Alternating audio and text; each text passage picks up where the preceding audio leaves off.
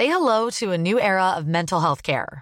Cerebral is here to help you achieve your mental wellness goals with professional therapy and medication management support. 100% online. You'll experience the all new Cerebral Way, an innovative approach to mental wellness designed around you. You'll get a personalized treatment plan from a therapist, prescriber, or both in a safe and judgment free space. Your cerebral therapist or prescriber will outline a customized plan with clear milestones along the way so you can get to feeling your best. With Cerebral, you're not alone in your mental health journey. We're here to empower you to live a fulfilling life.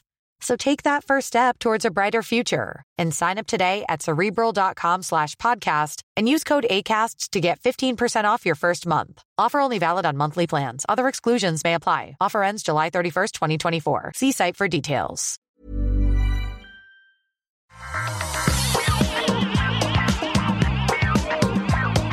Bonjour à tous et bienvenue sur le Rendez-vous Tech, une émission où on écume tous les blogs, toutes les news et toutes les infos de la tech pour vous les resservir euh, déjà faciles à comprendre, à appréhender, de manière à ce que vous ayez en une heure par semaine un moyen super simple de suivre l'actu tech. Vous dites, bon, la tech c'est important, euh, il faut que je sache, mais comment? Eh bien la réponse est simple, écoutez le Rendez-vous Tech et c'est réglé. Vous pouvez sortir ce souci de votre tête et comprendre le monde, puisque aujourd'hui on ne peut pas comprendre le monde sans comprendre la tech, ça on le sait tous. Je suis Patrick Béja et aujourd'hui pour vous aider justement à comprendre la tech et donc à comprendre le monde, j'ai confié la mission à Cédric Ingrand, puisque moi je suis juste là pour présenter, hein. c'est lui qui est le cerveau de l'opération. Comment ça va Cédric? Écoute, je, je, suis allé euh, tester euh, pour vous ce week-end la, la tempête euh, en Bretagne. euh, je suis pas déçu, hein, mais est-ce que mais tu as un moyen que... tech de, de, gérer la tempête en Bretagne? Euh, Oui, un, un, peu moins les, les l'aftermath, comme diraient les, les, Anglo-Saxons. Je suis dans un état physique pas, mais mais c'est pas grave. Je, je, je, je, serai le cerveau de cette émission okay. au moins le temps du podcast. Écoute, je t'en remercie. oui, nous aussi on a la, la tempête en Finlande. C'est intéressant. C'était intéressant au milieu de la forêt euh, avec le vent qui souffle, qui réveille le petit, qui lui fait peur. Je comprends tellement de choses sur la nature maintenant que je vis dans la nature. Il y a les saisons, il y a le vent qui fait peur en fait, il y a la nuit qui est vraiment noire. Enfin, c'est alors fou, an anecdote, an anecdote perso. Euh, moi, j'ai pas eu ce problème parce que j'ai encore un enfant en, en, bas âge, une petite fille qui n'a pas encore trois ans. Et en fait, de fait, la nuit, le, le vent soufflait énormément, etc. Mais elle, elle a pas ce souci parce que de toute façon, tous les soirs, quand elle se couche, elle a un petit Google Assistant dans sa chambre qui ne sert qu'à une chose, c'est que le soir, quand elle se couche, on dit Google, play storm sounds. Pour une raison que je ne m'explique pas, elle adore les bruits d'orage, etc. Donc de toute façon, elle est parfaitement habituée à tout ça. Elle n'est pas du tout impressionnée. Les paquets d'eau qui tombent sur son Velux, etc. Whatever. Euh, D'accord. Voilà. Bah écoute, euh, il faut que je, tente peut-être la chose pour euh, accoutumer le mien à ces bruits-là, parce que c'est vrai que ça lui fait quand même quelque chose. Euh, ouais, ça c'est un pro-type hein, pour tous les nouveaux parents. Euh, le, en fait, le silence n'est pas votre ami. Le, le silence est, est, votre ennemi parce que c'est tellement facile de troubler le silence, alors que va troubler les, les, les bruits d'orage, les, oui, les bruits de tempête, il n'y a pas de souci. Eh bien, écoute, merci pour cette petite astuce tech pour le sommeil des Je pense enfants. On va faire un, on va faire un nouveau podcast de, de, de jeunes papas. C'est pas, écoute, il y a des, papa des choses dans, dans ce domaine, oui. Non, mais si, papa. mais si, mais si. Disons jeune papa sur un malentendu, ça peut euh, nous, nous présenter sous un jour un petit peu meilleur. Et on va vous parler alors des plaisanteries que fait Taika Waititi sur les claviers d'Apple euh, en, en petite introduction. On va aussi vous parler de ce qui se passe dans les élections américaines, qui sont assez intéressantes, de plein d'autres sujets. Mais avant ça, je voudrais évidemment remercier les gens qui soutiennent l'émission sur Patreon, spécifiquement aujourd'hui Nolan Rigaud, Clément Bourgoin, Julien Poirier, Troufinou, Clément Barras, FX Cherry, Paolo euh, Borg Borges, Borges, euh, Borges plutôt, Nicolas Dupont, Benjamin Gorez et Marc Quebels Pérez. Merci à vous tous et à tous ceux qui choisissent de soutenir l'émission et de faire une action active euh, pour l'activité des... Non, j'en ai pas d'autres d'actifs. Mais merci à vous tous. Et merci aussi à tous ceux qui ont répondu au sondage. Euh, je parlais du sondage pour euh, vous poser des, petites questions sympathiques et vous proposer des photos possiblement compromettantes de Patrick pour ceux qui répondent au sondage. Visiblement, ça marche ce genre de motivation parce que vous avez été quasiment un millier à répondre au sondage, ce qui est quand même un, ne les encourage pas. Ne les encourage pas. Le lien sera encore dans les notes de l'émission pour ceux qui veulent répondre. Euh, j'ai eu des commentaires déjà choisis sur ces photos euh, scandaleuses. Donc euh, voilà, si vous ne les avez pas encore vues, vous pouvez aller répondre au sondage et je pense que vous ne serez pas déçus. Et en plus, il y a Qu'est-ce que, qu'est-ce que tu cherches à savoir dans le sondage? Enfin, je veux dire, qu'il soit assez important pour risquer ta réputation. non, bah, c'est le sondage. C'est juste que, en fait, je demande aux gens de me donner un peu de leur temps pour répondre aux questions et je me suis dit que c'était sympa de leur donner un truc en contrepartie. C'est des questions bah, euh, classiques sur euh, âge, euh, sexe, où, où les gens écoutent les émissions, et puis des questions sur le Patreon. quelles sont les, les, les, récompenses intéressantes? Quelles récompenses les gens aimeraient bien avoir Les gens qui soutiennent ou qui soutiennent pas Pourquoi et, et, ce genre de choses. Donc voilà. Et, j'en parlerai peut-être un petit peu en milieu d'émission, mais je vais faire très bientôt un édito pour les gens qui soutiennent l'émission où je vais parler justement de tout ça, de comment j'ai choisi les questions, de, des, premiers résultats. Donc, euh, si vous êtes curieux, bah, vous pouvez euh, soutenir sur Patreon. Ça vous donnera des clés sur, toutes ces, sur tous ces sujets. Euh, donc, je parlais de Taika Waititi. Euh, et d'une plaisanterie qu'il a fait aux Oscars. Alors pour ceux qui ne savent pas, Taika... qui est Taika Waititi C'est ça, voilà. Euh, réalisateur bien connu néo-zélandais, je crois. J'essaie de jouer mon rôle de cerveau. Hein, merci, merci, j'apprécie. Donc euh, il est, c'est un réalisateur qui a fait notamment Thor 3, Ragnarok, et aussi euh, Jojo Rabbit, enfin plusieurs films. C'est un, on va dire un, humoriste, réalisateur, acteur, et aux Oscars, on lui a posé une question sur les négociations de la guilde des auteurs de Hollywood et quelles étaient leurs préoccupations. Et il a euh, esquivé la question, parce qu'il voulait pas répondre sur ce sujet sérieux, avec talent et avec humour, et avec une petite euh, attaque assez violente sur Apple et sur leur clavier. En gros, ce qu'il a dit, c'est euh, alors, qu'est-ce qu'on lui demande Qu'est-ce que vous, de quoi vous pensez que les que les euh, les discussions vont parler entre les auteurs et les producteurs à Hollywood là dans les jours et les semaines qui viennent et lui dit euh, alors on va on va parler Apple il faut qu'il fasse quelque chose pour ses claviers quoi. C'est impossible de taper dessus ils sont de pire en pire euh, ça me donne même envie insulte suprême ça me donne même envie de retourner sur des PC c'est un, alors on imagine qu'il parlait peut-être pas des tout derniers claviers de l'Apple ouais, la question c'est ça c'est est-ce qu'il a testé le MacBook Pro 16. Ouais, mais c'est vraiment, c'est marrant parce que les claviers, ça fait des années que les gens s'en plaignent et là, ça offre une plateforme, euh, enfin, ça, offre, ça donne à euh, ce problème une plateforme assez importante. C'est pas non plus le Super Bowl, mais euh, Taika Waititi qui s'emploie aux Oscars, ça ternit l'image d'Apple encore plus qu'elle ne l'était sur ces sujets. c'est pas négligeable, quoi. Et bon, Apple va l'ignorer, je pense, mais ça a quand même une influence. Comme tout le reste jusque-là, hein, dans, dans ensemble, je veux dire. C'est-à-dire que c'est vrai qu'il y a, cette histoire de clavier est un truc à bas bruit, euh, mais qui revient de manière constante depuis qu'ils avaient euh, fait la première, puis la deuxième génération de ces de ces butterfly euh, machin, voilà, de, comment on appelle Clavier papillon, ouais. C'est ça, clavier papillon. papillon. alors qui, qui de fait sont, sont hyper pour les gens qui n'ont pas un MacBook Pro eux de, de génération récente. L'intérêt de ces claviers, c'est qu'ils sont extrêmement fins. Le problème, moi, moi, j'avoue, je me suis assez vite habitué à taper dessus, c'est pas désagréable. Euh, le problème, c'est qu'ils sont d'une fragilité, mais euh, alors que le clavier est quand même le truc que, que tu es censé pouvoir euh, sur un PC normal, je veux dire, pouvoir laisser tomber par terre, presque renverser ton verre d'eau dessus, enfin etc. là, pas du tout. Apparemment, la moindre poussière qui se met dans le mécanisme, tout à coup, moi j'ai des touches qui fonctionnent plus depuis très longtemps. J'ai la flemme d'aller dans un Apple Store pour le montrer. Ah donc tu utilises ton clavier avec des touches qui fonctionnent plus non, mais j'ai de la chance que ce soit des touches qui existent en double, hein, comme la touche Shift, comme une, des deux touches commande. Et là, par ah ça va, pour, un, ordinateur payé au, double du prix d'un PC, euh, c'est effectivement. Mais c'est marrant parce que. La qualité reste. Mais c'est amusant hein, parce que, et c'est vrai qu'on en, on en, discute et on en sourit euh, régulièrement. Euh, moi, j'ai pas de souci à passer d'un iPhone à un Android. Euh, par contre, c'est vrai que me passer d'un Mac, c'est un peu. j'ai eu plein de PC hein, dans ma vie, mais Là, me passer d'un Mac, c'est over my dead body. Même, même si. Euh, même s'il y a le clavier qui marche pas. Et il y a ça, il y a aussi beaucoup de gens se plaignent euh, de la profondeur des touches qui est vraiment minuscule euh, sur cet ancien mécanisme mhm. papillon qui est gênant pour taper pour certains aussi. Moi, ça me gêne pas beaucoup non plus, mais c'est sûr qu'il y a beaucoup de gens qui s'en plaignent. La nouvelle version est disponible sur les nouveaux Mac de, de l'année dernière, fin de l'année dernière, avec un mécanisme qui est revenu au mécanisme ciseau mais ils vont sans doute l'implémenter sur les nouveaux euh, ordinateurs portables qui vont sortir dans les mois à venir.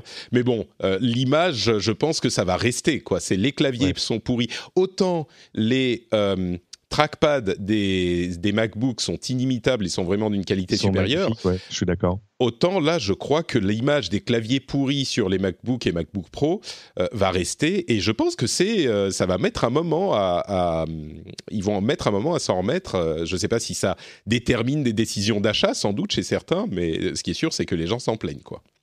D'autant que oh, non seulement ça, mais en plus ils sont apparemment terriblement difficiles à réparer. Mais oui. Euh, et, ça pose un vrai souci parce que moi, là encore, je viens d'un temps que les moins de 30 ans peuvent pas connaître. C'est-à-dire que euh, tu avais un problème d'un clavier encrassé, un truc, tu faisais sauter la touche, tu allais nettoyer en dessous, pchit pchit, et voilà, c'était fini. Non, là, c'est pas possible. Euh, là, si tu fais sauter une touche, tu peux, tu peux quasiment jeter la machine. Ouais, euh, donc, euh, donc voilà, c'est un problème. Ceci conjugué à la touch bar dont on cherche toujours l'utilité profonde. Oui, c'est sûr. Non, il y a des fois où c'est utile etc. Mais peut-être pas à l'échelle de ce qu'elle coûte. L'autre truc euh, réparé, c'est pas facile. Euh, J'annonçais l'année dernière, la semaine dernière aux auditeurs que j'avais cassé mon écran d'iPhone la première fois en 10 ou 12 ans d'utilisation d'iPhone. J'ai fait tomber euh, mon iPhone 10 et il est bien, euh, c'est très très utilisable encore. Et je me suis dit bon, j'ai 8 mois, 7 mois avant la sortie des, des prochains, je me disais que j'allais sans doute en acheter un. Qu'est-ce que je fais en attendant? Bon bah je vais le réparer. Donc j'appelle ah. j'appelle Apple. Il y en a un qui connaît là. J'appelle Apple, je leur dis ah donc je voulais savoir combien. Je me disais allez ça coûte un peu cher, ça va coûter 150, 180 euh, euros, quelque chose comme ça. Euh, est-ce que tu sais combien coûte le changement d'un écran euh, d'une vitre d'iPhone 10 Est-ce que tu dis tu te hasarderais un chiffre? 350 ah, et, voilà, on est à plus de 300 euros. On me dit 310 le tarif normal. Ah, en Finlande, il n'y a pas. Attends, en Finlande, euh, déjà tout est plus cher en Finlande. Hein. C'est ce que je dis toujours. Euh, c'est l'expatriation fiscale en Finlande, c'est le bon plan parce que tout est plus cher et on paye plus de taxes. Mais euh, le, donc le prix chez les revendeurs agréés, parce qu'il n'y a pas d'Apple Store officiel, 380 à 400 euros pour changer l'écran. Pour changer. Non, mais j'ai, je, pas insulté la gentille personne qui m'a répondu, qui était très gentille dans un call center à Cork en, Irlande. Mais j'ai, ri euh, de, désespoir en quelque sorte. Donc ce que Alors si ça peut si ça peut te mettre un peu de baume au cœur, euh, si tu avais cassé la face arrière, la vitre de la, la, face arrière, ça t'aurait coûté, je crois, encore plus cher. Eh ben, écoute, euh, je ne sais pas si c'est une bonne chose parce que la face arrière, on s'en sert pas bah, essaye. forcément. Non, pardon. Donc, ce que je vais faire, c'est que je vais acheter un, protecteur d'écran euh, voilà. et, je vais le mettre dessus pour que ça ne ça casse pas plus. Et puis, j'espère que ça va tenir mes 8 mois parce que là, à ce prix-là, euh, je me disais pendant un moment, je vais acheter un, Android, mais en fait, il marche. Mon, mon, mon iPhone, là, il marche très très bien. Il a juste quelques petites traces. Donc, euh, voilà, c'est ce que je vais faire. Petit update sur tout C'est vrai qu'il fut un temps où la vitre et l'écran étaient deux éléments distincts du smartphone. Euh, moi, je me souviens, j'avais même acheté euh, sur euh, sur AliExpress, tu vois, un petit kit d'outils pour pour changer les écrans, parce qu'en fait, tu rachetais une vitre, ça coûtait vraiment 3 francs 6 sous, mais on va dire sur des générations d'iPhone vraiment, tu vois, 4, 5, 6, je suis même plus très sûr d'avoir réussi à le faire. À un moment, ils ont laminé le... Non, non. Mm. Jusqu'au 5, c'était jouable. Et puis sur plein de, générations d'Android, mais et, et, ça coûtait rien, c'est-à-dire que racheter une vitre, ça coûtait 10 balles, tu vois, vraiment c'était pas c'était pas cher. Mais par contre après il fallait enfin toute la méthode pour arriver à le changer c'était un peu long et compliqué. Euh, mais euh, non là c'est terminé. Là c'est euh, là il faut si t'as pas passé ton tu vois ton ton ton DEA de remontage d'iPhone c'est impossible. Bah, ça, et si t'as pas les bons outils c'est impossible aussi. Et, et, et le problème c'est que la vitre et l'écran sont maintenant solidaires et on m'a recommandé d'aller chez iFixit, que je connais bien, bien sûr, qui fait des kits pour tout ça. Mais euh, d'une part, c'est compliqué à faire. Euh, ça, ça, coûte moins cher, mais ça coûte quand même un petit peu de sous. Et puis, si tu, si tu te plantes, euh, c'est c'est vraiment très difficile à faire. quoi. C'est des trucs très délicats, etc. Et, et bon, j'ai passé l'âge. Parce qu'après, si tu, vraiment, si tu casses l'écran qui se trouve derrière... Là, tu aurais une bonne motivation pour changer de téléphone c'est vraiment 300 à 400 euros pour changer euh, la vitre euh, slash l'écran. Alors, il y a des réparateurs qui le font en France euh, pour un peu moins cher, mais qui ne sont pas les réparateurs agréés Apple, etc. Enfin bon, bref. Donc, je vais garder mon écran cassé d'Apple pendant un moment, et puis on verra s'il se met à plus marcher. J'aviserai. Il y a le SE2 qui arrive là bientôt, qui devrait coûter le prix de plus ou moins du changement d'écran de l'iPhone 10. Voilà. Donc, bon. C'est ça. J'avoue que, bon, mais j'espère que si c'est une fois tous les 10 ans, ça va encore, mais on va voir. Peut-être que je rentre dans une loi des séries. Bref. Là, tu es en train d'essayer de rationaliser la dépense qui, qui, qui trouve face à toi en disant finalement, en lycée sur 10 ans, je m'en sors. C'est ça, exactement. Non, mais je vais pas dépenser. Je vais juste mettre le, l'écran, le, Rhino Shield, là, euh, l'écran de protection, pour qu'il se casse pas plus. Et puis, ça va aller 8 mois. Facile. Euh, et, le, et, le, prochain, tu lui mettras un écran de protection dès sa sortie de la boîte. Alors justement, c'est ça le truc, c'est que je ne pense pas euh, je mets pas de. Mais parce que je l'intérêt de ces iPhones fins et de ces téléphones, même chez Android, quand ils sont fins et quand ils sont euh, euh, comment dire si jolis et si bien designés, si tu le mets dans une dans un étui de protection, tu perds tout l'intérêt du truc. Tu vois? Donc. Je, je te parle pas d'un étui, hein, juste une vitre de protection. Hmm, je sais pas, je sais pas, parce que la vitre, je sais pas si elle. Ou un film de protection. Bah, ah, c'est ce que je vais faire. Ça, j'ai testé pour vous. Euh, alors, il faudrait que je retrouve la marque flûte. Euh, quelque chose. Bah, c'est Rhino Shield, celui que je vais prendre justement.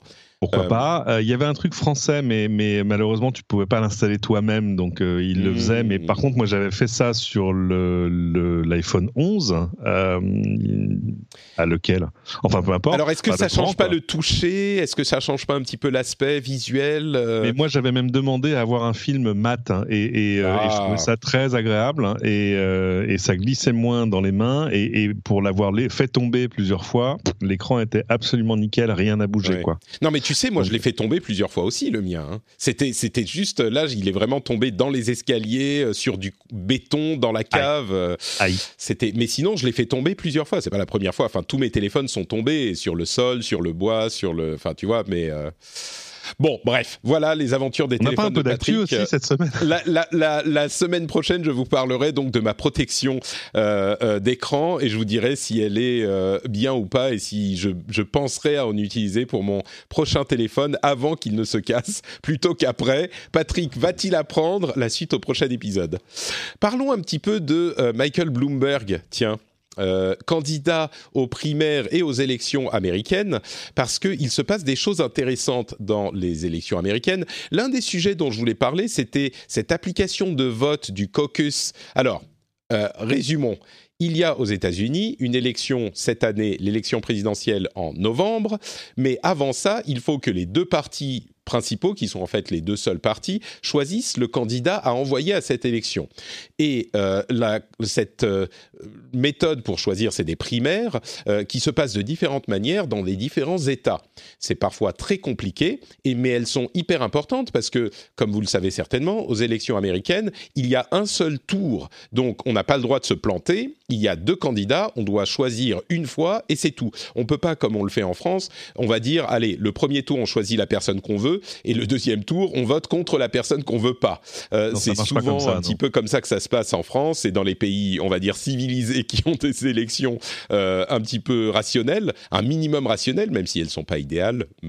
Gardez vos emails, je sais qu'il y a d'autres méthodes d'élection qui sont intéressantes aussi, mais aux États-Unis, ils n'ont qu'un tour, donc les primaires sont essentielles parce que c'est en fait un petit peu leur premier tour, les primaires. Ils en font euh, généralement pour le parti qui n'a pas un président en place, euh, le président en place, lui, est souvent représenté, il se représente, ou alors si c'est déjà son deuxième tour, bah, il y a aussi une primaire euh, dans son parti, et donc elles sont hyper importantes. On avait la semaine dernière l'élection en Iowa, enfin le, les primaires en Iowa, donc la première primaire euh, de la saison, et ils ont fait voter dans le parti démocrate avec une application qui avaient vraiment été écrites euh, hyper vite, sans être testées parce qu'ils étaient complètement parano des hacks et des leaks. Et donc, ils ont fait exactement le contraire de ce qu'il fallait. Ils l'ont fait, fait, tester par personne. Euh, et donc... La, sécurité par l'obscurité, toujours une bonne idée. Exactement. Ils l'ont fait tester par personne. Ils ont, ils ont caché le code. Ils ont trop peu payé les gens qui euh, écrivaient l'app. Ils avaient trop peu de temps pour l'écrire. Enfin bref, ça a été une catastrophe. Euh, ils avaient des traces papier aussi euh, de, des votes, donc ils ont pu recompter. Vous savez que souvent, je parle de euh, sujets tech et je dis, bon, pour ces choses, la tech est intéressante à utiliser, ça peut apporter des choses. Pour les élections, c'est vraiment le truc où je suis hyper rétif et où je dis, au minimum, il faut avoir une trace papier parce que c'est un sujet trop important et il faut qu'on puisse avoir une alternative pour le cas où les choses se plantent. Et le tout numérique dans les élections, euh, c'est jusqu'à preuve du contraire, c'est pas une super bonne idée. Et ben là, c'est encore euh, une preuve que c'est vraiment pas une super bonne idée. Heureusement, ils avaient des traces papier, ça a quand même eu une influence énorme sur le processus parce que les, candidats qui gagnent se servent de cette euh, première état où ils ont gagné pour mettre en avant leur victoire et euh, faire de la communication pour les euh, étapes suivantes des primaires. Et donc là, le fait qu'ils aient dû recompter, ils ont eu genre 24-48 heures avant d'avoir les résultats, ça a une énorme influence sur le déroulement de la primaire et donc sur le processus démocratique. Donc c'était vraiment une erreur énorme et grossière. Et je voulais qu'on parle un tout petit peu de ce sujet, mais en observant tout ça, je me suis rendu compte qu'il y avait d'autres choses qui étaient hyper intéressantes du côté de Michael Bloomberg. Euh, donc, je vais parler un petit peu de ça, mais peut-être si tu as un mot sur euh, le, fiasco de l'élection, enfin du caucus de ah, la primaire au, au début, pour tout dire, pour l'avoir suivi d'un peu près, on, ne comprenait pas exactement ce qui s'était passé, sauf que apparemment l'application était buggée et, n'avait pas été testée. Euh, j'ai envie de dire dans les dans les dimensions de son utilisation réelle, c'est-à-dire qu'en fait ils avaient, je crois, 1700 bureaux de vote parce que c'est un caucus, c'est différent, mais peu importe. Oui, un caucus, je euh, vous rassure, personne comprend exactement comment ça marche, y compris les Américains. Hein. non, c'est un truc assez facile. On se, réunit dans un gymnase, tout le monde se groupe euh, par affinité en disant moi je soutiens celui-là, je soutiens celui-là. Chacun fait une sorte de, speech aux autres en disant non mais regardez, venez avec nous.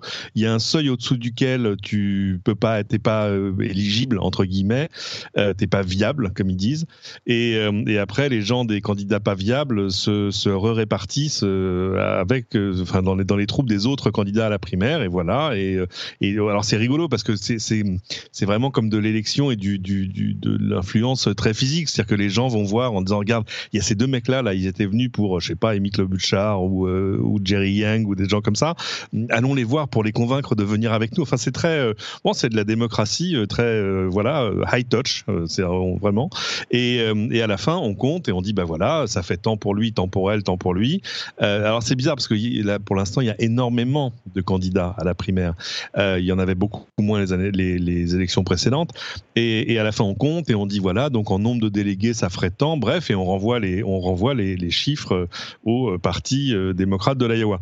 Le problème est maintenant, on a plus d'informations sur exactement ce qui s'est passé avec l'app. D'abord, c'était une application pour l'installer. Il fallait faire comme tu sais quand, quand on installe des, des applis en version bêta, il fallait utiliser TestFlight euh, sur iOS. Euh, c'est le, le, le, processus de pour installer des applications qui sont pas disponibles sur l'App Store en fait. Exactement. Et, euh, et, alors en plus, il y avait un système de double validation par des codes différents. Enfin bref, le problème c'est que personne et les gens avaient reçu les liens euh, le jour même euh, ou au mieux la veille. Donc il y en avait plein qui le jour du truc n'avaient même pas installé l'app, savaient pas comment elle fonctionnait, etc. Euh, à côté de ça, on leur dit mais s'il y a un problème, vous appelez ce numéro, mais qui était aussi le numéro qui était le secours au cas où ils n'arrivent pas à envoyer leur truc par l'application pour les donner au téléphone. Euh, dans, en parallèle, on leur a dit mais c'est pas grave, prenez des photos de vos trucs, envoyez-les par mail. Et ça, ils avaient complètement oublié qu'ils avaient donné cette consigne. Et donc le lendemain, ils ont ouvert la boîte mail en disant ah, ah il y a 800 messages avec des photos de travers. euh, bref, euh, et, et, surtout quand ils ont commencé à faire les comptes, ils avaient des résultats qui étaient incohérents. Bref, c'est un fiasco total. Et, et, et c'est dur parce que l'Iowa se bat pour être le premier État de la primaire à chaque fois. Bref, bon, voilà, peu importe, hein, parce qu'au final, ils, ils, vont ils vont y retrouver leur final, ils ont, voilà, ils ont les résultats quand même, mais c'est une image catastrophique pour le Parti démocrate, surtout dans ce contexte où euh, la, la, tech et la compétence en tech, euh, bon, c'est pour ça que vous écoutez cette émission, est importante dans le monde tout court et dans l'image, y compris euh, en politique. Oui, il tape sur les géants de la tech tout le temps, mais il faut savoir l'utiliser. Et en particulier dans un monde où le président Trump a gagné l'élection précédente, au moins en partie et sans doute en grande partie, grâce à son utilisation ou l'utilisation hyper intelligente de euh, la, tech et du ciblage sur Facebook notamment par sa campagne. Donc euh, le fait de même pas savoir comment gérer, alors c'est très local, c'est le parti euh, démocrate en Iowa qui a développé cette app, mais évidemment Trump et les autres ne se privent pas de dire voilà ils savent même pas gérer une app pour une élection maintenant alors que c'est tellement important. Imaginez comment ils vont gérer le pays c'est une, une euh, petite pique qui, mine de rien, a son fond de, de vérité. Et donc, on en C'est des choses qu'on va, qu'on va oublier assez vite parce qu'il y a énormément de primaires, donc euh, une primaire chasse l'autre. Euh, donc, ça va, je pense que ça va s'effacer un peu. Mais en revanche, ce qu'il ce qu'il faut pas oublier, c'est que Trump, lui, enfin, j'ai envie de dire qu'il n'est pas entré en campagne encore. C'est vrai c'est faux parce qu'en fait, il est en campagne tout, le temps, depuis trois ans. Il est tout le temps. Moi, je, je, ne comprenais pas pour comment un président en exercice, au bout d'un an, se met à faire des meetings. Genre, euh, ben pourquoi? Mais euh, non, non, c'est son truc. Euh, euh, et, lui, par contre, a des moyens euh, qui sont proches de l'illimité. Et, et, surtout, on, a toujours tendance à le prendre pour un clown, mais, il a quand même des gens vraiment compétents autour de lui, surtout sur ce qui est le ciblage de, des publicités en ligne, etc. Et c'est quand même, on est sur une élection qui, est, qui a tellement rien à voir avec la nôtre en termes de mécanisme, parce que chez eux, c'est une sorte de suffrage censitaire, c'est-à-dire que ce sont de grands électeurs qui vont, qui au final élisent le président et des grands électeurs qui n'ont pas la même euh, assise, euh, j'ai envie de dire, euh, représentative selon l'endroit où ils sont. Par exemple, tu as des gens, il y a aux États-Unis des sénateurs qui représentent 200 000 personnes, alors que le sénateur qui est assis à côté d'eux en représente 2 millions.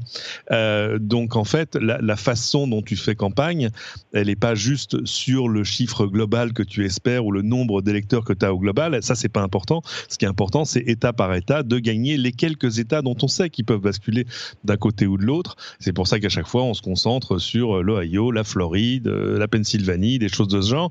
Et, et pourquoi euh, la, la, campagne se fait, se fait très différemment. Moi, et c'est pour ça que la présidentielle précédente, quand on a dit oui, mais regardez, euh, Trump il a gagné alors qu'il n'avait pas la majorité des votes. Oui, mais on s'en fout. Je veux dire, tu, c'est comme une, c'est comme un examen. -dire, tu, si tu sais ce qui va passer à l'examen, tu révises pour l'examen. Tu révises pas pour être le meilleur. C'est-à-dire pour expliquer un petit peu plus, il y a, c'est pour s'assurer que chaque État euh, est bien représenté et euh, ils ont établi le nombre de ça grands électeurs. Ça surreprésente les États de l'intérieur des États-Unis euh, très largement parce qu'ils sont maintenant moins peuplés que des États où il y a beaucoup plus de population, et, donc, et, et le nombre de grands électeurs qui avaient été établis en fonction des populations à l'époque, si je me souviens bien, euh, n'ont pas été mis à jour, et surtout, euh, on ne peut pas. Le problème, c'est que si on euh, votait au suffrage on va dire euh, classique universel. comme euh, en France, universel euh, tel que on le connaît dans les autres pays, ça, en fait, les États de l'intérieur n'auraient pas vraiment leur mot à dire parce qu'il y a tellement de monde en Californie, enfin sur les sur les côtes, que euh, les États de l'intérieur n'auraient aucune importance. Je, je schématise. Non, mais, mais c'est ça, mais c'est exactement et... ça. Les États du, de, de l'intérieur des États-Unis disent nous sommes l'Amérique réelle, et, et, les côtes disent ouais vous êtes bien gentils, mais nous sommes tout le poids, l'importance économique, euh, le enfin bref. Donc bon, on pourrait, on pourrait débattre euh, de, oui, de oui, cet aspect y a, pendant. Y a, moi, il n'y a pas de débat là-dessus. Je serais plutôt candidat qui passe. Enfin, tu imagines si on faisait la même chose chez nous, où tout ouais, à coup, euh, peu... tu vois, euh, la Creuse aurait autant de représentants que l'Île-de-France? Je schématise euh, terriblement. Oui, on, on schématise beaucoup. J'aime bien la Creuse en plus. Hein, mais mais il y a, y a, disons qu'il y a des raisons historiques à euh, ce fonctionnement. Euh, mais ça a une autre conséquence, et effectivement sur la tech, on y revient, et sur la, la possibilité de cibler euh, les, les, communications de manière qui n'était d'une manière qui n'était pas possible jusqu'à maintenant ou beaucoup plus difficile. Et euh, visiblement, Mike Bloomberg, donc un millionnaire, milliardaire, euh, un vrai milliardaire. Vous Il y a vraiment des vrais milliards. C'est vrai. Euh... C'est pour ça que Trump est très vexé quand on lui parle de et donc, et, et, contrairement à ce qu'on pourrait penser, c'est quelqu'un de très très riche qui est dans le Parti démocrate, donc il est plutôt à gauche au niveau euh, américain, et il est dans la campagne et il utilise son argent et la tech de manière. Alors, on ne sait pas si c'est très intelligent parce qu'on n'a pas encore les résultats, on le saura dans quelques mois, mais de manière très euh, intéressantes en tout cas. D'une part, il semblerait qu'il y ait eu hier une, un conference call, un, appel avec des centaines de euh, présidents et de leaders de la Silicon Valley pour leur demander euh, des gens compétents qui viendraient, qui viendraient bosser pour sa campagne à New York. Mais bosser, euh, pas juste venir deux heures et donner trois conseils, mais bosser vraiment à plein temps parce qu'ils ont beaucoup de choses à faire et donc ils se tournent vers les, les, les gens qui sont compétents dans la tech spécifiquement pour leur demander, non pas de l'argent, mais euh, des, des, codeurs, des, des, talents, quoi. Et, ça, c'est intéressant d'une part. On va voir s'ils vont en recevoir. J'imagine que oui, parce qu'il n'y a pas de raison qu'il y ait personne qui soit intéressé par cette idée. Et d'autre part, encore plus intéressant, ils sont en train d'utiliser des micro-influenceurs. Alors, qu'est-ce que c'est que les micro-influenceurs? C'est euh, des gens qui ont une certaine audience, soit sur Instagram, soit sur YouTube, soit sur Twitter, soit euh, ce que c'est, euh, et soit sur Snapchat, enfin ça peut être de, n'importe quel média. Et ils ont entre eux, on va dire, 1 et 100 000 followers. Et donc, ça peut être des gens qui ont 1000 euh, personnes qui les suivent, à qui ils vont donner 100 euh, dollars ou 150 dollars pour expliquer pourquoi ils pensent que Bloomberg est le meilleur candidat euh, pour la primaire et voire à, terme pour l'élection présidentielle s'il arrive à cette étape.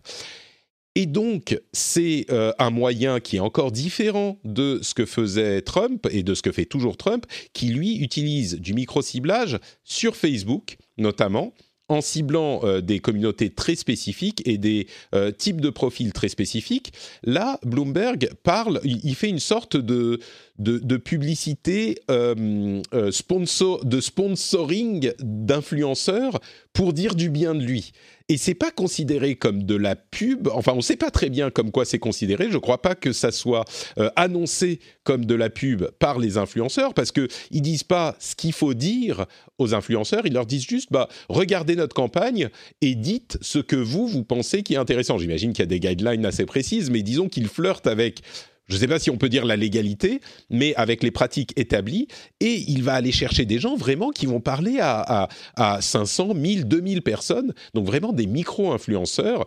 Je ne sais pas si ça donnera quelque chose au final, mais c'est une méthode vraiment intéressante et différente de ce qu'on a vu jusqu'ici. En, tout cas, c'est nouveau. Et, euh, c'est vrai que d'ordinaire, les, les, excuse-moi, excuse-moi, Cédric. Je, de, de télé, bah, je t'en prie. Je, je, je, précise, on parle de 100, 150 dollars, mais il déverse des millions dans sa campagne. Donc, il, il, ratisse très très large. Il a des, des centaines et des milliers de, de ces micro-influenceurs qui sont actifs. Donc, c'est pas juste qu'il va voir trois personnes, on l'a compris, mais c'est celui qui met le plus d'argent dans la campagne de son, son sa fortune personnelle.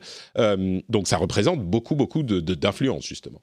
Oui, c'est pas c'est pas euh, like, RT follow. Hein. C'est euh, euh ça. plus sérieux que ça. Surtout que lui, il arrive quand même avec un angle un peu différent. Il a, il a été maire de New York, donc les gens le connaissent. Il a déjà une marque connue. En plus, tout le monde connaissait Bloomberg avant même que Mike Bloomberg soit soit maire de New York. Euh, il arrive en plus avec un une sorte de plaidoyer. Lui, il dit moi, j'arrive, je viens juste pour une chose. Euh, je viens juste pour arriver à battre Trump. Et, euh, et, il dit, comme tous les autres d'ailleurs jusque-là, dit évidemment, quel que soit le candidat démocrate qui sortira des primaires, je le soutiendrai. Non seulement je le soutiendrai, mais j'ai déjà mis en place mon budget de campagne. Et même si je ne suis pas choisi euh, par la Convention démocrate pour être le candidat, eh ben, le staff que j'ai embauché sera au service de celui, euh, à mes frais, au service de celui qui sera désigné. Donc c'est c'est intéressant. Ça, ça, en tout cas, c'est un message politique intéressant parce que c'est pas moi, moi, moi, moi, moi ce qui est quand même pourtant le vrai problème de, ces primaires, parce que c'est le moment où euh, tous les candidats potentiels se tapent les uns sur les autres en disant je suis le meilleur, je suis le meilleur. Et c'est toujours difficile de refaire la synthèse et le consensus euh, une fois que tout ça est terminé. Mais euh, je suis pas certain que ce sera lui, parce que lui en plus se présente pas auprès à toutes les primaires, etc. Lui il vise une chose, c'est le 3 mars c'est ce que les Américains appellent le Super Tuesday. C'est ce moment où il y a, je crois, plus d'une douzaine d'États qui se prononcent, tant d'ailleurs côté démocrate que côté républicain. Il y a beaucoup moins de suspense côté républicain, disons-le clairement. Ah bah, Trump est le, mais, le euh, candidat établi. Hein. C'est pas, il n'y a pas de. non, mais il y a, d'autres candidats à la candidature, mais qui sont, euh, dans, qui font des scores qui sont dans, dans l'épaisseur du trait, quoi. Et euh, donc Bloomberg arrive avec une stratégie qui est, qui est intéressante, même si, encore une fois, et ça c'est des choses qu'on voit pas, les autres candidats sont très très très fort souvent au niveau local pour aller mobiliser. Ça, quand tu fais des caucus par exemple, ça tient à pas grand chose. Hein. C'est euh, si tu arrives à, à, bien mobiliser dans je sais pas 50 bureaux de vote, ça peut faire totalement la différence au niveau de l'État. Et c'est winner takes all. C'est tu prends. Euh, et c'est pour ça que c'est tellement intéressant de voir cette manière de se concentrer sur euh, des tout petits groupes. Euh, et, ce qui est peut-être un petit peu, je ne sais pas si c'est inquiétant, mais c'est en tout cas intéressant. Il y a toujours eu une utilisation massive de la communication des campagnes politiques. Enfin, ça, c'est une évidence de le dire. La radio, la télé, les journaux, tout ça. Mais Aujourd'hui, c'est vraiment sur la tech que ça se repose et sur des trucs aussi. Alors, on se souvient que les campagnes d'Obama avaient excessivement bien utilisé les réseaux sociaux à l'époque, mais à l'époque, c'était bah, on a un compte Twitter, on a un compte Facebook. C'était, ça se limitait à ça. Et la, nouveauté suffisait à, faire jeune, quoi. C'est ça. Et puis à atteindre, à atteindre les jeunes. Euh, Trump a micro-ciblé sur euh, avec de la publicité, donc toujours avec les réseaux sociaux.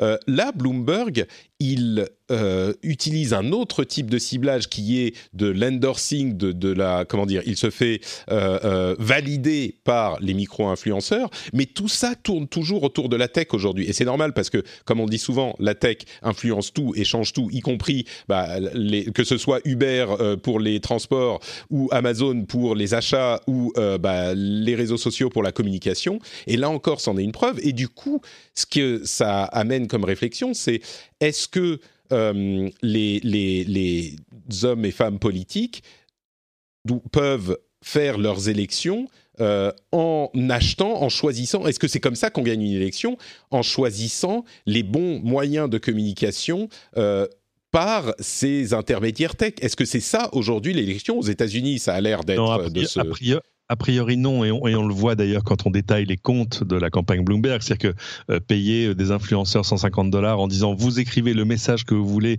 mais attendons, attention, hein, ils, sont payés que si la campagne le valide. En gros, dit oui, ça on prend, on prend, on prend, on prend. Ce, qui est un, ce qui est un boulot euh, terrible parce que c'est 150 dollars à la fois, un micro-influenceur à la fois. Pendant ce temps-là, il, il, a dépensé déjà, je crois, 325 millions de dollars en pub télévisée. Donc c'est quand même comme ça que la campagne se fait aux États-Unis encore. Hmm. mais, c'est, mais le, la stratégie des micro-influenceurs est un truc vachement intéressant pour toucher les gens qui ne regardent pas la télé. Exactement, et c'est ça qui peut être déterminant. En tout cas, on pense, sans le, avoir de preuves formelles, que ça a été déterminant pour Trump euh, la dernière fois et pour euh, Obama, même si là, ça commence à dater il y a euh, quelques années. Bon ben voilà, maintenant vous savez comment ça se passe et on espère que ça ne se passera pas de la même manière en France. En tout cas, on a des, des des lois euh, qui régissent ça de manière un petit peu plus sévère. chez nous, c'est un peu plus, c'est un peu plus encadré. Hein, même le, financement des campagnes, combien tu peux dépenser. Nous, on n'a pas de pub à la télé, mais c'est vrai que par contre, sur le, les pubs sur Internet et tout ça, là, il y a peut-être des choses. Euh, enfin voilà.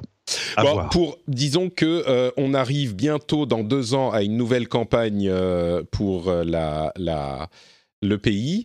Euh, J'aimerais adresser un message d'amitié à la campagne de Monsieur Mélenchon. Euh, si vous avez besoin de faire passer des messages, euh, sachez que je suis évidemment disponible. 150 dollars? Écoute, euh, je suis quand même entre 1 et 100 euh, 000 euh, dans les chiffres, donc je crois que je suis un micro-influenceur. 150, ça peut se négocier, pourquoi pas ah, si, prêt, hein, pardon. si, si, je, si je peux recevoir un message de Jean-Luc, peut-être. Euh, on aurait des choses dont on pourrait discuter, ça pourrait être intéressant. Euh, bon, et justement, euh, en parlant de publicité, on en plaisante, mais je voudrais vous parler un tout petit instant de, du soutien de l'émission, du soutien avec Patreon.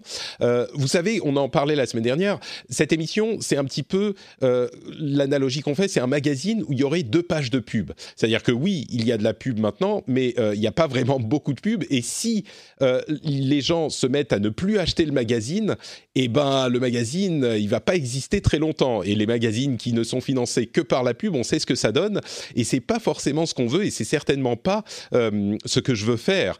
Et le truc, c'est que j'ai une, une, image de cette émission qui ne s'arrête pas à une image de euh, petit podcast qu'on fait dans sa chambre pour être euh, euh, parce qu'on aime bien. Il y a des podcasts qui font ça et c'est super cool. Mais moi, par exemple, vous le savez peut-être pas, mais je paye les, animateurs réguliers qui viennent dans l'émission, qui sont là régulièrement. Euh, pas tout. Alors, il y a les animateurs invités, il y a les animateurs réguliers qui sont payés à la pige.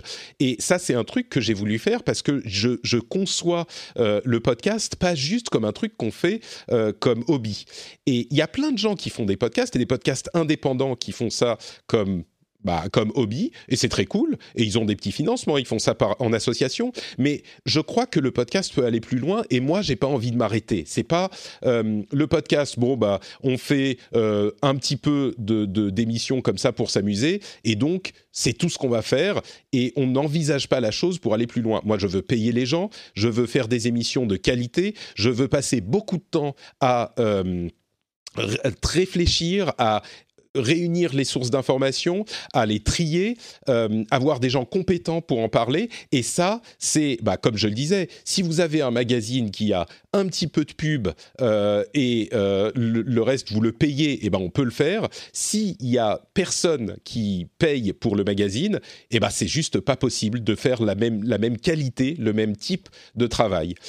donc je vous encourage, si vous appréciez la qualité, à ne pas vous dire bon bah c'est pas la peine, on, laisse les autres. Oui, évidemment, il y a plein de gens qui peuvent pas se permettre de financer l'émission, et il y a aucun souci. Il y a, plein de gens qui vraiment se disent non, moi, euh, franchement, euh, cette émission, elle me plaît pas vraiment, euh, je veux pas la soutenir. Ok, pas de problème. Mais si elle vous plaît, si vous appréciez le contenu, eh ben, il faut pas s'arrêter. Et moi, c'est ce que je, veux faire passer comme message. Moi, je suis pas en train de m'arrêter. Moi, je me, je me mets pas, comment dire, je ne me, je veux continuer à avancer et je j'ai besoin de vous pour continuer à avancer. Euh, donc, si vous appréciez l'émission, si vous pensez qu'il y a une certaine qualité, si vous ne retrouvez pas ce type de discussion, ce type de, bah, de qualité, euh, et j'espère qu'en plus on vous fait passer un bon, un bon moment, si vous ne retrouvez pas ce package ailleurs, eh ben, ça veut peut-être dire que ce magazine, il vaut la peine de lui donner un petit dollar par épisode. Voilà, c'est le prix euh, d'un mini café,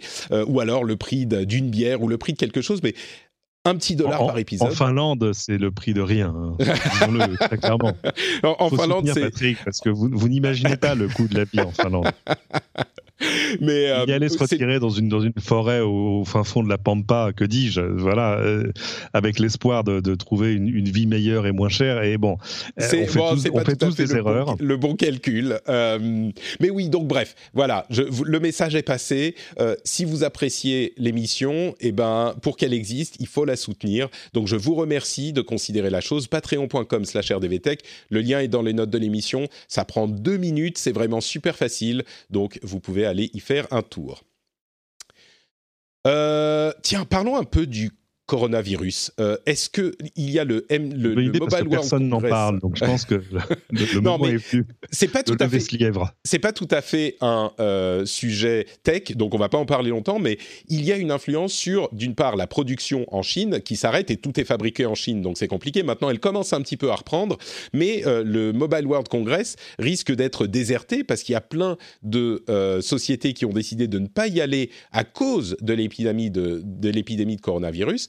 Euh, moi, j'ai un peu l'impression que c'est une euh, comment dire une hystérie qui est pas justifiée parce que le coronavirus, bah, il est pas plus et, on l'entend ici et là, mais il n'est pas plus euh, mortel que la grippe, voire moins.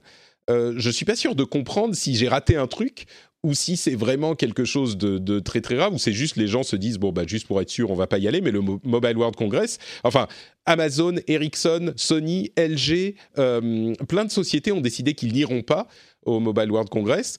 Euh, moi j'ai l'impression que c'est pas hyper justifié, mais je sais pas si j'ai les bonnes informations quoi.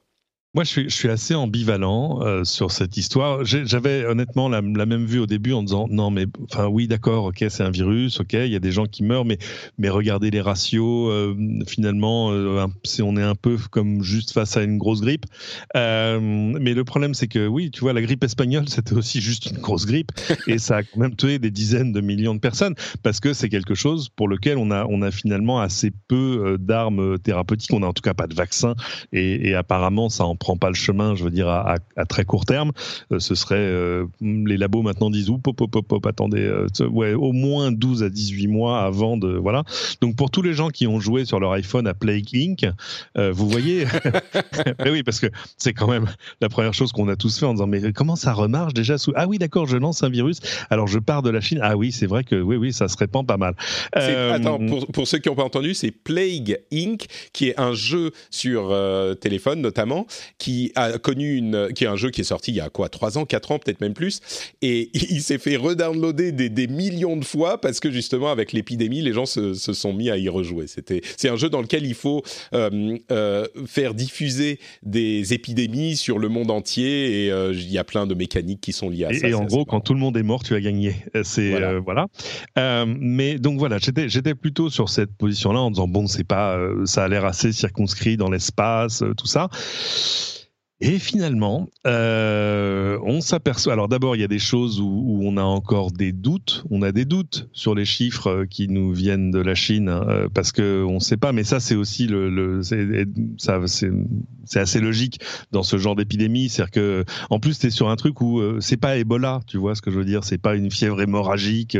Les gens se mettent pas au milieu de la rue à vomir du sang. C'est pas un truc où qui transforme les gens en zombies. C'est-à-dire que tout à coup, tu tu as un peu de fièvre et tu tousses, hein. peut-être est-ce juste le rhume de, que tu as chopé à CIS il y a un mois comme moi, euh, peut-être est-ce juste la grippe, ou peut-être est-ce le coronavirus. Donc c'est des, des, symptômes qui sont pas très distinctifs, c'est pour ça qu'il faut faire des tests précis pour le faire. Et quand tout à coup tu as tous les gens qui ont de la fièvre, un peu mal à la gorge et qui toussent, qui se présentent à l'hôpital, euh, c'est dur de les... Donc il y a, probablement des cas euh, de gens qui étaient malades et qui ont guéri tout seuls. Euh, plein. Euh, il y a peut-être des gens qui sont morts et on dit bah ils sont morts de quoi? Bah ça devait enfin ça devait être la grippe. Bref c'est dur d'avoir une confiance absolue dans les chiffres. Ce que ce que tu veux dire c'est qu'il n'y a pas forcément besoin de paniquer mais c'est peut-être pas non plus le moment de se réunir tous dans 25 euh, mètres carrés et de de, de, en se faire des bisous non mais mais et de se euh, faire des bisous en particulier avec beaucoup de fournisseurs qui viennent de Chine et oui donc peut-être que pourquoi pas éviter le Mobile World Congress. C'est pas la pire des idées même si c'est pas la peine forcément ça veut pas dire qu'il faut paniquer dans le monde entier pour toutes les raisons euh, qui existent, quoi. Non, je pense qu'il faut paniquer un peu, mais, mais, euh, j'avoue que moi j'ai mon billet euh, pour aller à Barcelone et, je me gratte toujours la tête en me demandant est-ce que c'est vraiment une bonne idée Est-ce que c'est ce qu'on fera de mieux? Alors il faut voir quand même que bon, les, les, exposants qui pour l'instant ont jeté l'éponge sont j'ai envie de dire, à part Ericsson, euh, des exposants pour ce salon-là de seconde zone, c'est pas eux qui font le salon. Euh, c'est-à-dire que Nvidia, bon, c'est pas très grave. Enfin voilà, Amazon, en fait, c'est Amazon Web Service, c'est important, mais c'est pas crucial. Bref, Ericsson, quand même, euh, alors ils font plus de, de smartphones, mais, mais sur l'équipement réseau, oui. Et puis il faut, faut, avoir été au salon pour voir la taille du, du stand Ericsson, c'est un truc géant. Donc là, quand même, c'est marquant. Peut-être qu'ils se sont dit, on peut sauter cette année parce que euh, nous, l'essentiel de, nos deals sur la 5G sont faits. Et puis finalement, euh, nous, on parle à quelques centaines de personnes qui sont les opérateurs. On n'a pas besoin d'aller s'exposer à 110 000 personnes. Bref, euh, qu'est-ce qu'il y avait d'autre? LG, oui, enfin LG, les smartphones chez nous, c'est pour ainsi dire terminé. Il y a, bon, ok, je, voir, c'est tous ceux qui maintiennent. C'est-à-dire que Xiaomi sera là et fera sa conf. Huawei sera là, je peux vous le dire, mais au prix d'un luxe de précaution absolument ahurissant, c'est-à-dire que l'essentiel des gens que Huawei, par exemple, va envoyer là-bas sont déjà là-bas. Ils les ont envoyés avec plus de deux semaines d'avance, avec pour consigne de s'enfermer dans leur chambre d'hôtel pendant 14 jours, pour en gros se faire une auto-quarantaine avant le début du salon pour être sûr que, etc. Et là, tout à coup, on se met à avoir des papiers et des chiffres qui nous disent bon alors, ce qu'on s'était dit sur la période d'incubation, euh, qui était de 5 jours, a priori, ouais, enfin, on n'est pas si sûr que ça. C'est-à-dire qu'on a, on a quand même trouvé des gens qui développent des symptômes 28 jours après l'infection. Ah, bah ça, ça va être un problème. Euh, et, euh, et, des gens qui euh, sont euh, capables d'en infecter d'autres pendant la période d'incubation. Ah, alors ça, ça va être un problème aussi. Tu vois ce que je veux dire? C'est-à-dire que tout à coup, on se dit euh, c'est peut-être pas ça qui va faire exploser l'infection en Europe. Moi, j'étais surtout en train de regarder euh, parce que c'est pas le seul salon professionnel qui se passe en Europe ce mois-ci. Il y en a plein. Euh, tu regardes le calendrier le plus visible, j'ai l'impression plus gros. Qui, ouais, alors à voir, parce que par exemple, sur des choses qui mettraient en jeu beaucoup d'exposants chinois, cette semaine à Paris, tu as plein de salons sur le textile. Moi, je dis ça, je dis rien. on s'éloigne un peu de la tech, Cédric. Voilà. mais, mais Mais en tout cas, euh, c'est intéressant et surtout c'est intéressant de voir à quel point euh, ce virus euh, met en danger toute la chaîne d'approvisionnement. Alors c'est vrai que c'est l'épicentre du virus se trouve, c'est pas à Shenzhen, c'est pas tout ça, mais c'est quand même à Wuhan où on a des usines de d'écrans plats par exemple, d'écrans OLED, etc. et où on s'aperçoit en fait que tout ce monde de la tech est totalement interconnecté, c'est-à-dire que chaque grande marque va avoir des milliers de fournisseurs, c'est-à-dire que ce que vous avez quand vous avez un smartphone dans la main c'est le résultat du travail de centaines et centaines d'entreprises et des fournisseurs qui ont eux-mêmes des centaines de fournisseurs. Bref, finalement, si on bloque un des éléments de la chaîne de manière très physique, en l'occurrence Wuhan et la région de, la région de Hubei, mais pas seulement, euh, bah, tout à coup, euh, voilà, c'est-à-dire que toute la chaîne s'enrhume. C'est-à-dire qu'il euh, y a toujours un des fournisseurs qui est dans une des régions où euh, ça peut poser problème. Ça vient de partout. Donc s'il y a une étape, euh, c'est un maillon faible qui fait que bah, le, téléphone, puisqu'on parle au hasard de téléphone, bah, on peut pas le faire parce qu'il manque tel élément essentiel. Donc ça, ça n'a pas d'importance que le téléphone ait des pièces qui viennent d'autres endroits aussi. on a besoin de celle qui vient de cet endroit-là. Donc tant que les usines ne recommencent pas à marcher à cet endroit-là, eh ben, on peut plus faire de téléphone ou de. Bah, euh, surtout, l'un des grands savoir-faire des grandes marques, c'est-à-dire des Apple, des Samsung, etc., et, des, et des marques chinoises, c'est euh, ce qu'ils appellent la supply chain, c'est-à-dire l'approvisionnement. Et euh, ils ont tous des scénarios comme ça, parce qu'il y a des catastrophes naturelles, il y a des mouvements sociaux, il y a des grèves, il y a des faillites d'entreprises. Donc, pour chacun de leurs fournisseurs, en gros, ils ont un plan A, un plan B, un plan C. Et le problème, c'est que là, on, des, là, on est face à une crise qui invalide tous tes plans d'un d'un seul tenant. Euh, d'abord parce que ton usine d'assemblage elle est arrêtée, et puis de toute façon, même si elle était ouverte, qu'est-ce que tu ferais? T'es plus alimenté en écran, t'es plus alimenté en mémoire, c'est-à-dire dans des sur des choses qui sont centrales euh, pour les pour le ou les appareils que tu veux que tu veux produire. On voit que on va se retrouver face gasp à une à une pénurie d'AirPods, à une pénurie de, de, Nintendo Switch, et surtout le vrai problème, c'est qu'on ne sait pas combien de temps ça va durer. Oui. Euh, et, et, là, c'est un vrai vrai souci pour les marques qui déjà savent qu'elles perdent des, des ventes par million. Hein. C'est on dit on dit 2 millions d'iPhone, et encore, c'est presque une vieille statistique maintenant. Euh, mais côté Huawei, on est à 6, 7, peut-être 10 millions de ventes qui ne, qui ne se feront pas. Donc, c'est des choses qui vont se voir dans les comptes de ces entreprises à la fin du trimestre. Euh, et surtout, voilà, on n'a pas un horizon où on se dit, bon, allez, dans trois semaines, c'est que c'est fini. Non, non, on ne sait pas. Ça peut durer trois semaines ou ça peut durer trois ans. Bon, parlons de Hoop, euh, qui est une application assez intéressante qui développe un concept que j'ai trouvé hyper intéressant. Il se trouve que c'est une application qui est développée par des Français, donc euh, c'est encore une raison en plus d'en parler, mais, mais ça va beaucoup plus loin que juste, euh, juste ça. Euh, c'est en fait une application qui vous permet de trouver des gens à suivre sur Snapchat avec une méthode qui est calquée sur le swipe droite, swipe gauche de Tinder. Et je trouve ça complètement génial, c'est-à-dire que vous connectez votre, application Hoop à Snapchat et euh, ça vous présente des photos d'utilisateurs de Snapchat et ça vous propose de swiper droit ou gauche pour euh, vous connecter avec eux. Et euh, c'est un moyen en fait de sélectionner les gens qui est beaucoup plus sympa, beaucoup plus agréable que d'avoir une liste de, de, noms, peut-être même avec une petite photo, et de devoir aller cocher euh, sur toute la liste. Et alors, elle s'est hyper euh, hyper bien euh, euh, ces quelques derniers jours. Ça fait euh, pas très longtemps qu'elle est disponible. Ça fait, allez, une semaine et elle est déjà téléchargée 2,5 millions de fois. C'est la société Daz qui la développe. Et alors ils font, ils ont un petit peu de pratique, on va dire, un petit peu limite.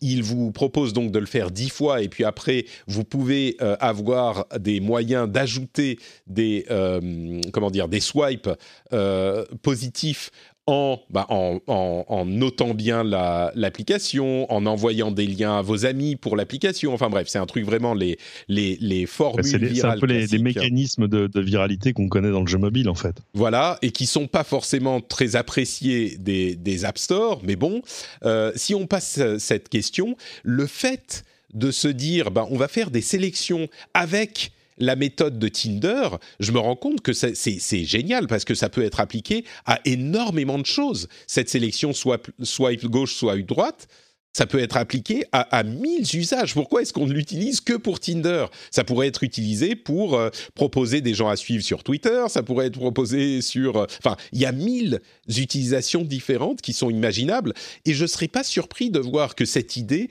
est reprise. C'est un petit peu comme les stories, je crois. On va voir si je me, plante ou pas, mais les stories, elles ont été appliquées, bien sûr, à plein de réseaux sociaux, mais il y a euh, YouTube qui fait des stories, il y a même Netflix qui vous fait en fait des sortes de stories pour vous montrer les trailers de, des nouvelles euh, séries.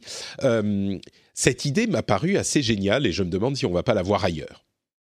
C'est intéressant parce qu'en plus, ça, illustre un, changement de, stratégie de Snapchat qui s'ouvre justement à des applications euh, extérieures, euh, ce qui n'est pas du tout le mouvement général, j'ai envie de dire, sur les, sur les réseaux sociaux où tout le monde a envie plutôt de te concentrer sur son application. Mm. Euh, et apparemment, ça marche parce que c'est des choses qui, qui, tout à coup, renvoient énormément les gens vers l'app, vers etc. Non, c'est intéressant.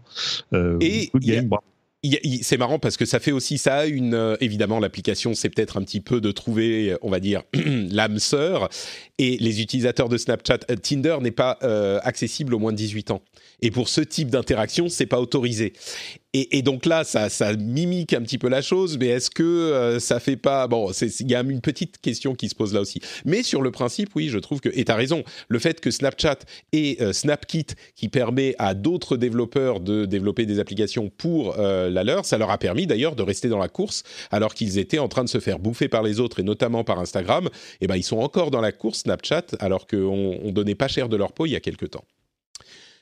Euh, tiens, résultat de l'action en justice contre Apple pour l'histoire des iPhones ralentis pour protéger la batterie. Euh, il y a une grosse amende, enfin une grosse amende pour Apple, c'est pas grand chose, mais c'est 25 millions d'euros, je crois.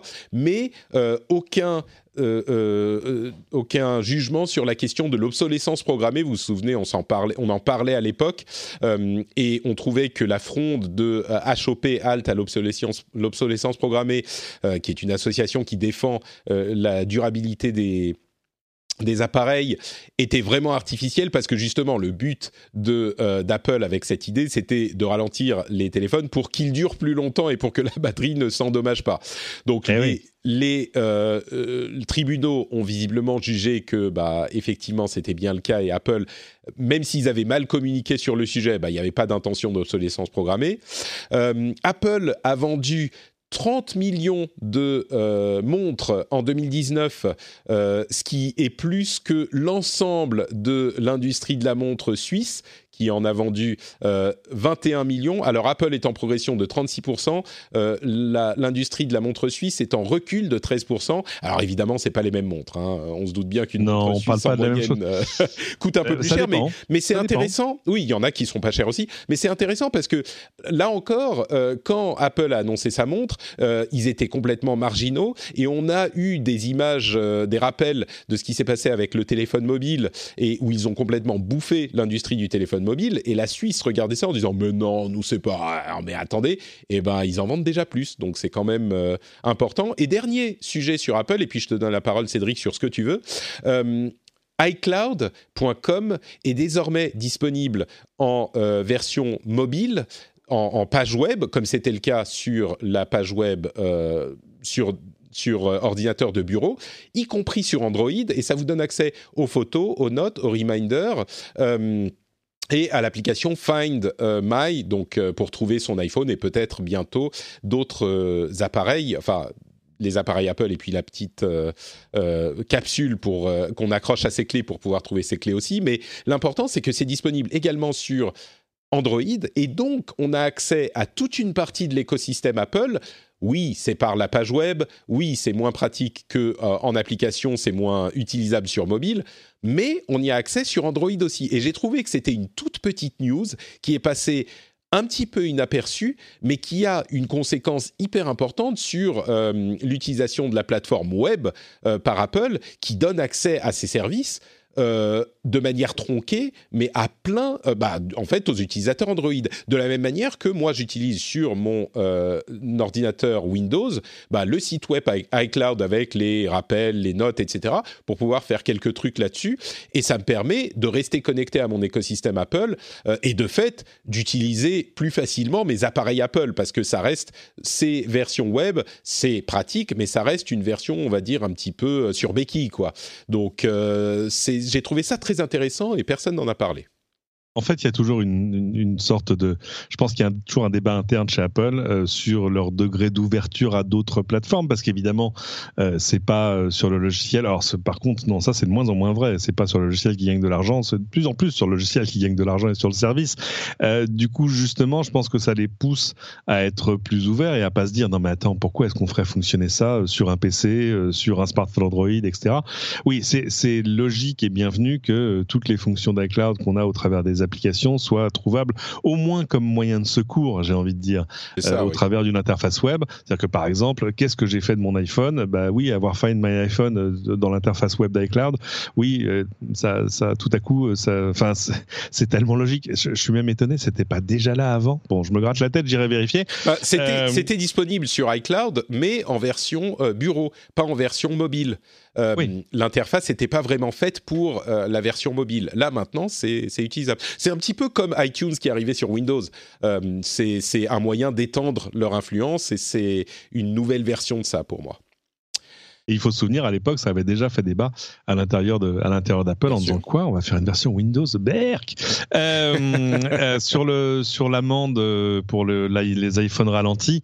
Bien sûr que non, ça peut pas être une condamnation pour pour obsolescence programmée parce que l'obsolescence programmée, pour arriver à les condamner là-dessus, il faudrait détecter une ou prouver une, une intention délibérée. C'est-à-dire, en gros, il faudrait trouver des, des, des documents internes à Apple où il y a écrit comment peut-on faire pour que les gens soient forcés de changer de téléphone tous les deux ans. Euh, et je suis pas non, mais sur ce point, sur la question de la batterie, c'est encore plus que ça. C'est qu'on peut euh, argumenter ou arguer du fait que Apple fait certaines choses pour nous pousser à renouveler nos téléphones. Ok, peut-être. Mais sur ce point spécifique, l'histoire de la batterie, c'était vraiment pour faire en sorte que les téléphones puissent durer plus longtemps. Donc euh, là, il y avait, il y avait l'argument ne tenait vraiment pas. Quoi. L'argument de non, ne tenait pas. En revanche, c'est vrai qu'il il, aurait fallu, il eût fallu qu'il communiquasse plus, plus en amont et plus efficacement en disant voilà, attention, il y a une mise à jour, voilà ce que ça va faire et voilà pourquoi on le fait. Et pas que les gens découvrent que tiens, c'est bizarre, je ne comprends pas pourquoi est-ce que je n'ai plus accès, pourquoi est-ce que euh, ma, batterie va moins loin qu'avant. Bref. Et c'est euh, sur ce point qu'ils ont été condamnés, oui. 25 millions d'euros. Bah, ça leur a coûté beaucoup l'amende est moins chère que ce que leur a coûté de, de changer euh, des millions de batteries euh, à, à, vil prix. Euh, et ça leur apprendra pour la suite. Mais bon on verra c'est pas c'est pas quelque chose. Moi j'ai toujours un, problème face à l'obsolescence programmée parce qu'en fait la question de la ne faisons pas ce débat Cédric non on va on, va pas repartir sur les lave-linges et tout ça. Mais mais mais quand on se bat sur les prix à un moment ça a un coût oui, et puis sur la question d'obsolescence programmée, effectivement, on peut parler de toute l'industrie, mais dans cette industrie, Apple est l'un des meilleurs élèves. Donc euh, c'est aussi. Mais par contre, ils sont plus visibles, donc forcément, leur taper dessus, ça, ça fait plus de pubs. Euh, même si oui, on peut. Bon, bref. Euh, Disney va rendre Disney Plus disponible bientôt, là, en mars et, ailleurs, enfin en, Europe et en Inde d'ailleurs, euh, il risque de lancer Hulu, qui est une autre chaîne qui est disponible aux États-Unis, euh, qui a une, une, cible un petit peu différente et des produits un petit peu différents. On vous en reparlera si ça arrive, mais ça pourrait arriver en 2021. Et d'ici là, eh ben Salto, la plateforme euh, française de streaming, a été repoussée. encore une fois, elle a été repoussée à septembre au début, je me suis dit ah mais voilà, encore ils vont encore rater, ils vont laisser les autres s'installer.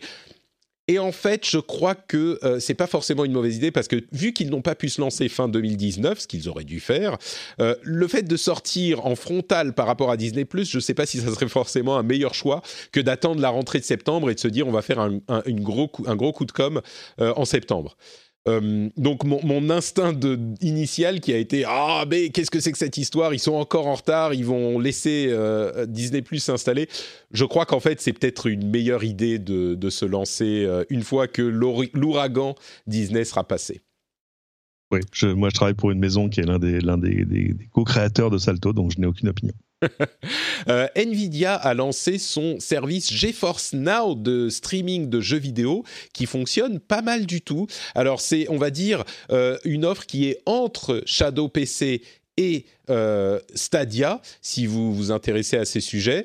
Euh, c'est à étudier si vous aimez euh, les, les, services de ce type. Et surtout, il est gratuit. On en parlera, enfin gratuit avec certaines limitations, mais il est gratuit pour le moment. On en parlera dans le rendez-vous jeu. Donc si vous cherchiez une offre qui soit vraiment utilisable de streaming de jeux vidéo pour jouer à des jeux vidéo sur votre Mac ou votre téléphone Android, des jeux vidéo de, de, de, de, grande qualité, enfin des jeux vidéo PC, vous pouvez étudier la chose. Il faut acheter les jeux par contre, mais c'est les jeux qui sont que vous avez déjà achetés. Donc ça peut vraiment être une option qui vous convient. On en parlera dans le rendez-vous jeu, donc allez voir ça. Mais ce qui est sûr, c'est que cette euh, industrie du streaming de jeux vidéo continue à grossir. Euh, Microsoft réorganise son euh, sa division Windows en la faisant passer dans le même groupe que la division matérielle et euh, elle est gérée désormais par Panos Panay, le charismatique leader des, euh, on va dire, qui présente les surfaces avec succès. Euh, ça s'appelle maintenant la division Devices and Windows. est-ce que c'est une promotion pour Panos Panay ou est-ce que c'est une démotion pour Windows qui n'est pas du cloud? Donc Satya Nadella s'en fout? Je sais pas. Ah, ça, reste très important parce que c'est aussi une, une, condition de la, de la, visibilité du reste des offres. Hein. C'est c'est euh, euh, comme si tu vois euh, si Apple disait bon on fait un fric fou avec iCloud avec euh, voilà les apps les abonnements TV plus et le reste ce serait jamais de toute façon un prétexte pour arrêter de vendre des iPhones parce que c'est quand même alors mis à part évidemment les milliards qui gagnent avec les iPhones mais mais c'est ça qui rend ta marque visible au quotidien c'est le fait que et là pour Microsoft le fait que tout le monde utilise Windows ou presque qu'il y ait des surfaces partout, que tu vois ce que je veux dire. C'est pas, euh, c'est de toute façon euh, quelque chose qu'ils peuvent pas mettre de côté. Donc, euh, évidemment, Satya Nadella, lui, il vient du cloud, donc et c'est quand même un, business qu'il a fait littéralement exploser au point même de concurrencer assez efficacement avec Azure les offres d'Amazon Web Services. Mais pour autant, c'est Microsoft va pas devenir juste Azure. Mmh, oui, disons que ça représente une grosse partie, on en parlait la dernière fois, mais oui, je crois que Windows n'est pas prêt de disparaître, ça c'est ça c'est certain. C'est intéressant de le mettre sous Panos Panay, euh, qui a une, euh, on va dire, qui a une personnalité intéressante et qui a une euh, euh comment dire des qualités esthétiques euh, qui, qui, souvent, dont on a souvent dit qu'elle manquait à Microsoft, et très historiquement c'était le cas, il a un amour du design dont je suis curieux de voir comment il va s'appliquer à Windows, si tant est que Windows continue à évoluer, parce que mine de rien, maintenant Windows 10 c'est un petit peu un truc qui ronronne, c'est pas qu'il va y avoir un Windows 11. Bon, on verra si Panos Panay a une influence sur le software comme il en a sur le hardware. Dernier petit sujet, juste pour rigoler. Euh, as-tu entendu parler du dernier bug de Windows 7 euh, mais c'est plus supporté Windows 7, ça n'existe plus. Et, et, ben c'est ça qui est marrant, c'est que Windows 7 n'est normalement plus supporté, en tout cas pour le public général. On peut payer pour encore avoir du, support sur Windows 7 quand on est une société, et ça devient de plus en plus cher chaque année parce que bah maintenant c'est terminé Windows 7. Hein. il a quand même 10 ans le produit, il est temps de passer à autre chose. Euh, et il continue à devoir faire des mises à jour systématiquement parce que il y a des bugs importants qui sont introduits par les mises à jour précédentes. Le dernier en date, c'est un, bug qui vous interdit de d'éteindre ou de redémarrer votre PC. Euh, c'est-à-dire que quand vous essayez de redémarrer, ça vous dit, eh bien, vous n'avez pas le droit de. Quand vous essayez d'éteindre le PC, ça vous dit un message d'erreur qui dit vous n'avez pas le droit d'éteindre votre PC. Donc euh, qui évidemment. A le droit? Qui a le droit? D'éteindre son PC euh, donc, Apparemment pas toi, voilà. Euh, clairement, bon, c'est pas un bug qui arrive à tout le monde, mais donc il va, ils vont encore devoir faire une mise à jour à la mise à jour de la mise à jour. Jusqu'à quand est-ce que ça va continuer? On ne sait pas, mais euh, là, ils essayent vraiment d'arriver sur la fin. Je crois que euh, des, des, machines qui tournent sous des très vieilles versions de Windows, je peux comprendre. Sous Windows 7, il n'y a vraiment pas de raison. Tout fonctionne sur Windows 10 aussi. Il y a des, des options de de, compatibilité qui, à ma connaissance, fonctionne avec tous les logiciels aujourd'hui. Donc, euh, bon, Windows 7, euh, ça va quoi. Il est temps de mettre à jour. Surtout que euh, je crois que ça fonctionne encore, la mise à jour gratuite? Je sais plus. Hmm, je crois qu'il y a encore un mécanisme pour faire une mise à jour gratuite. Oui, oui. Bon, enfin, les gens qui écoutent cette émission sont tous sur Windows 10, bien sûr, ou sur la dernière version de macOS, parce qu'ils savent qu'il faut garder ces machines à jour pour être en sécurité. Donc, ça ne vous concerne pas. Vous pouvez entendre cette news et rire, rire de ceux qui sont encore dans ce cas. Et vous pouvez rire jusqu'à la semaine prochaine, quand on vous donnera de nouvelles news de la tech pour un nouvel épisode, puisque celui-ci arrive à son terme. Je remercie évidemment très chaleureusement Cédric d'avoir été avec moi. Est-ce que euh, on peut te retrouver quelque part sur Internet euh, pour avoir plus de Cédricerie euh, peux-tu dire aux auditeurs Ah oui, toujours plus. Euh, Cédric euh, sur Twitter, si vous regardez la télévision, et vous êtes nombreux, et ça fait plaisir, parce qu'en plus les chiffres sont très très bons. Euh, la matinale week-end sur LCI, 7h47, 9h45 le, le samedi. venez, toujours plus nombreux. En plus, on s'amuse beaucoup. Et puis, ah si, tiens, mon camarade Olivier Frigarac, tu connais bien, ah bah lance un, un, nouveau podcast. Ça fait plus de 10 ans maintenant qu'il fait On refait le Mac. On refait le Mac. Euh, eh ben, on refait la tech maintenant euh, avec euh, quelques confrères que tu connais aussi, comme Elsa Bambaron, entre autres. tout ça. Alors, la, la, première émission est sortie là, vous la trouverez sur, sur YouTube. ce n'est qu'un, on va dire, un pilote amélioré, mais le contenu est de, est de qualité aussi, en attendant qu'il fasse un vrai décor de talk show à l'américaine, vous verrez. Très bien. Donc sur YouTube, on refait la tech. Et bien sûr, Cédric sur Twitter. Pour ma part, c'est Patrick sur Twitter, Facebook et Instagram. Euh, à propos d'Instagram, euh, je, je, suis assez euh, euh en amouré d'Instagram en ce moment. Donc, euh, si vous voulez me suivre, je vais peut-être mettre le, le, lien vers mon compte Instagram dans les notes de l'émission. si vous voulez me suivre sur Instagram, ça serait sympa. En plus, j'aimerais bien arriver à 10 000 abonnés sur Instagram pour pouvoir utiliser le lien dans les stories. les stories sont très sympas et j'aime beaucoup et donc je les utilise. Allez voir. Vous avez compris le message. Toi aussi, tu as envie de devenir micro-influenceur Jean-Luc, euh, tu peux me passer un coup de fil. Euh, et donc, allez voir euh, du côté d'Instagram. De, bah, c'est notre Patrick, hein, c'est pas très compliqué. je fais des petits trucs sympas, il va y en avoir de plus en plus. Et vous pouvez me suivre pour m'aider à arriver à 10 000, 10 000 abonnés. Merci beaucoup.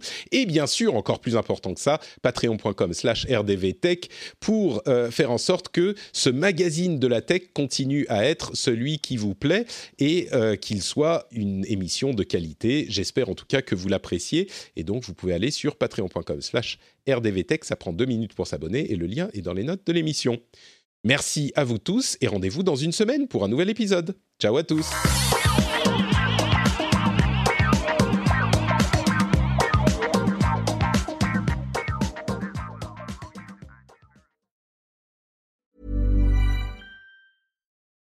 Join us today during the Jeep Celebration event. Right now, get 20% below MSRP for an average of 15178 under MSRP on the purchase of a 2023 Jeep Grand Cherokee Overland 4xE or Summit 4xE. Not compatible with lease offers or with any other consumer incentive offers. 15,178 average based on 20% below average MSRP from all 2023 Grand Cherokee Overland 4xE and Summit 4xE models in dealer stock. Residency restrictions apply. Take retail delivery from dealer stock by 4 1. Jeep is a registered trademark. Don't you love an extra $100 in your pocket? Have a TurboTax expert file your taxes for you by March 31st to get $100 back instantly. Because no matter what moves you made last year, TurboTax makes them count. That means getting $100 back and 100% accurate taxes only from Intuit TurboTax. Must file by 331. Credit only applicable to federal filing fees with TurboTax full service. Offer can be modified or terminated at any time.